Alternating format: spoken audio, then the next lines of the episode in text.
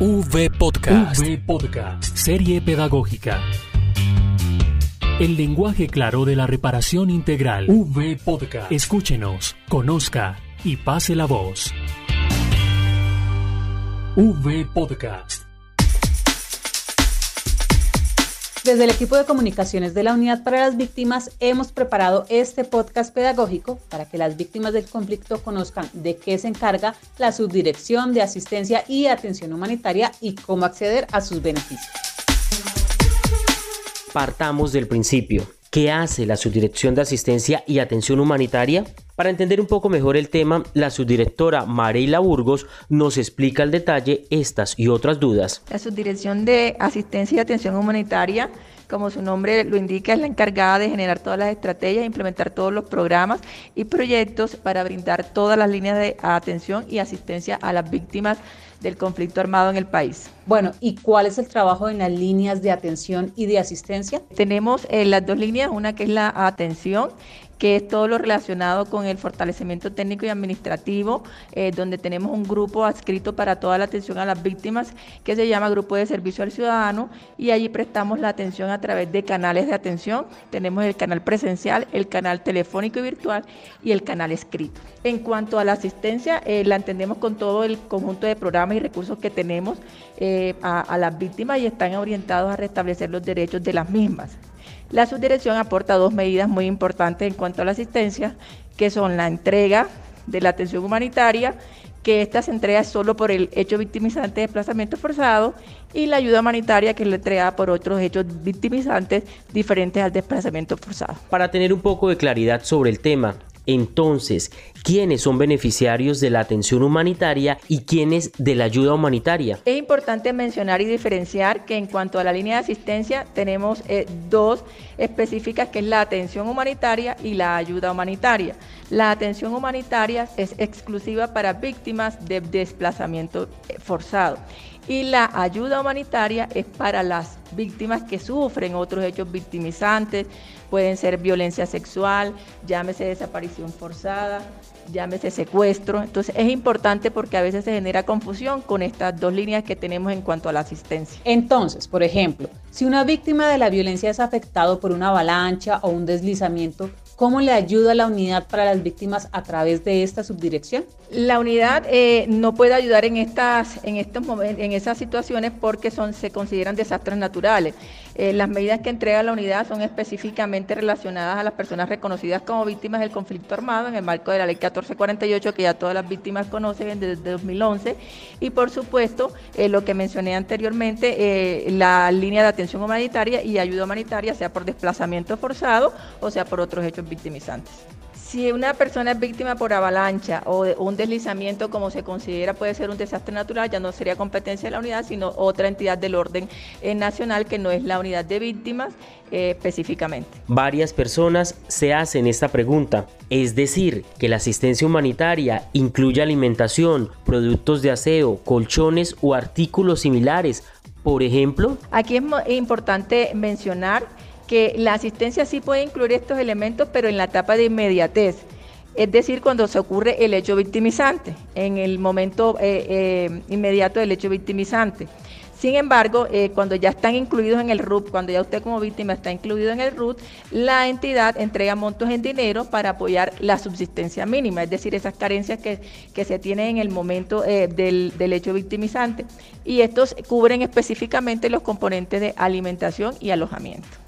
Los montos ya dependen de las validaciones que se hagan eh, en la subdirección porque los casos son particulares, entonces los montos dependen de toda esa valoración que se haga pues de la subsistencia mínima. Ahora bien, ¿en qué consiste la ayuda humanitaria inmediata? La ayuda humanitaria inmediata consiste en la entrega que se realiza después de la ocurrencia del hecho victimizante por un periodo de un mes y puede ser prorrogado a un mes más.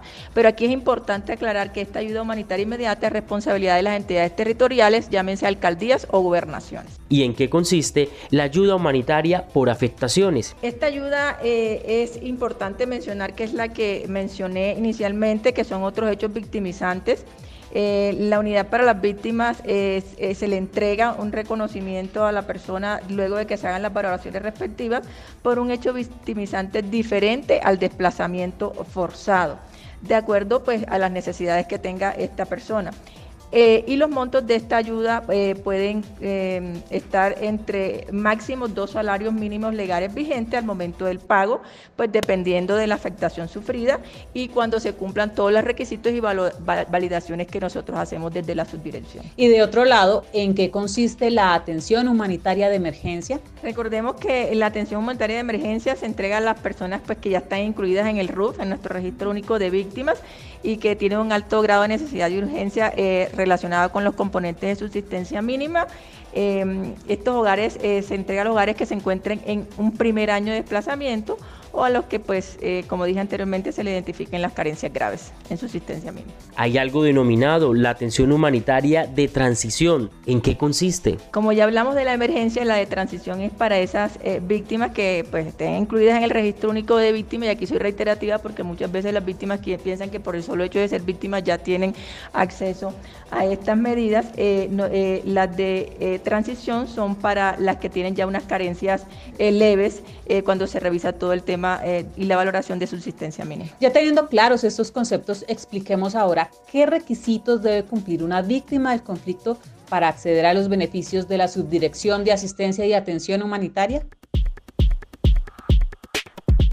Tenemos dos eh, líneas en asistencia, una que es por desplazamiento forzado y otra por hecho. Primero voy a explicar qué necesita una víctima para desplazamiento forzado. Primero, ser mayor de edad y contar con su documento de identidad en físico. Segundo, encontrarse incluido en el registro único de víctimas por el hecho victimizante desplazamiento forzado. Y para otros hechos, los requisitos que se deben cumplir para solicitar la ayuda eh, que requiera la víctima son, primero, encontrarse incluido en el registro único de víctimas. Segundo, esto es importante, que entre la fecha del hecho y la fecha de la declaración no haya transcurrido un periodo de tiempo superior a un año, excepto para los casos de secuestro, vinculación de niños y niñas y adolescentes a grupos armados y desaparición forzada. Tercero, haber sufrido una o varias de las afectaciones de las previstas en el artículo de la resolución 2349 de 2012 y cuarto, aportar todos los requisitos documentales que dice la misma resolución. Para víctimas de otros hechos, los requisitos que se deben cumplir primordialmente siempre encontrarse incluido en el registro único de víctimas. Eh, otro tema muy importante es que entre la fecha del hecho y la fecha de la declaración no haya transcurrido un periodo de tiempo superior a un año, excepto para los casos de secuestro, vinculación de niñas, niños y adolescentes a grupos armados y desaparición forzada.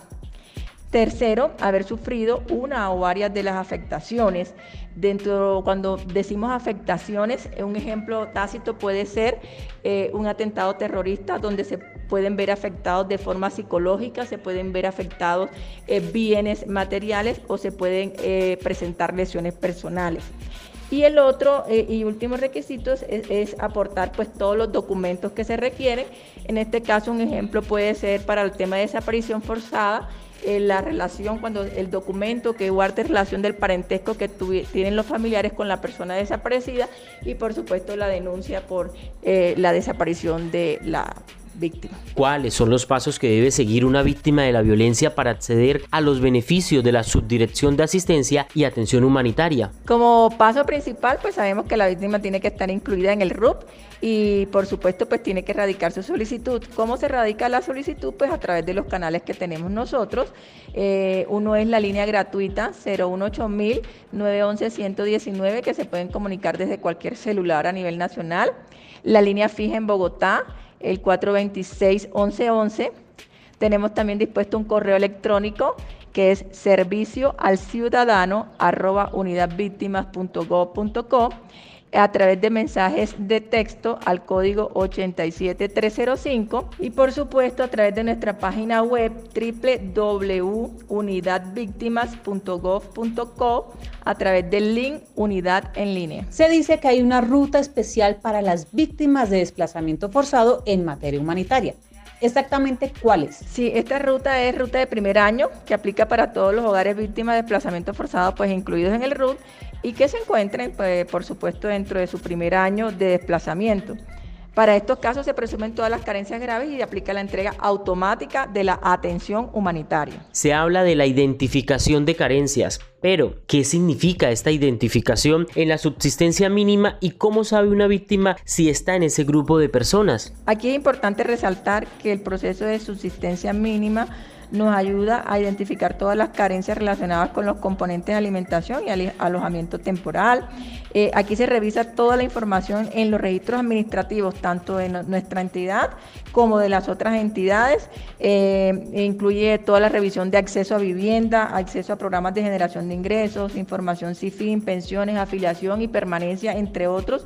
Aquí es importante destacar y resaltar que pues hacemos todas esas validaciones para poder eh, nosotros identificar identificar cuál de verdad son esos hogares que requieren esa atención humanitaria y que están en extrema vulnerabilidad y aquellos que realmente ya no requieren eh, la ayuda por parte de la unidad, sino que pueden ser direccionadas a otras entidades. Finalmente, ¿Cuál sería ese mensaje para las víctimas de la violencia que escuchan esta información? El mensaje final es que desde la Subdirección de Asistencia y Atención Humanitaria el equipo está comprometido en resolver todas las inquietudes y todas las necesidades que tengan las víctimas, pero es importante aclarar cómo es esta ruta, importante tener estas claridades de la ruta para que puedan acceder. Hay un compromiso absoluto de todo el equipo y de nuestro director general de continuar eh, cumpliendo las víctimas en el todo el territorio nacional en las medidas de asistencia y atención humanitaria. Pues bueno, ya lo saben, la Subdirección de Asistencia y Atención Humanitaria está hecha para ayudar a todas las víctimas del conflicto.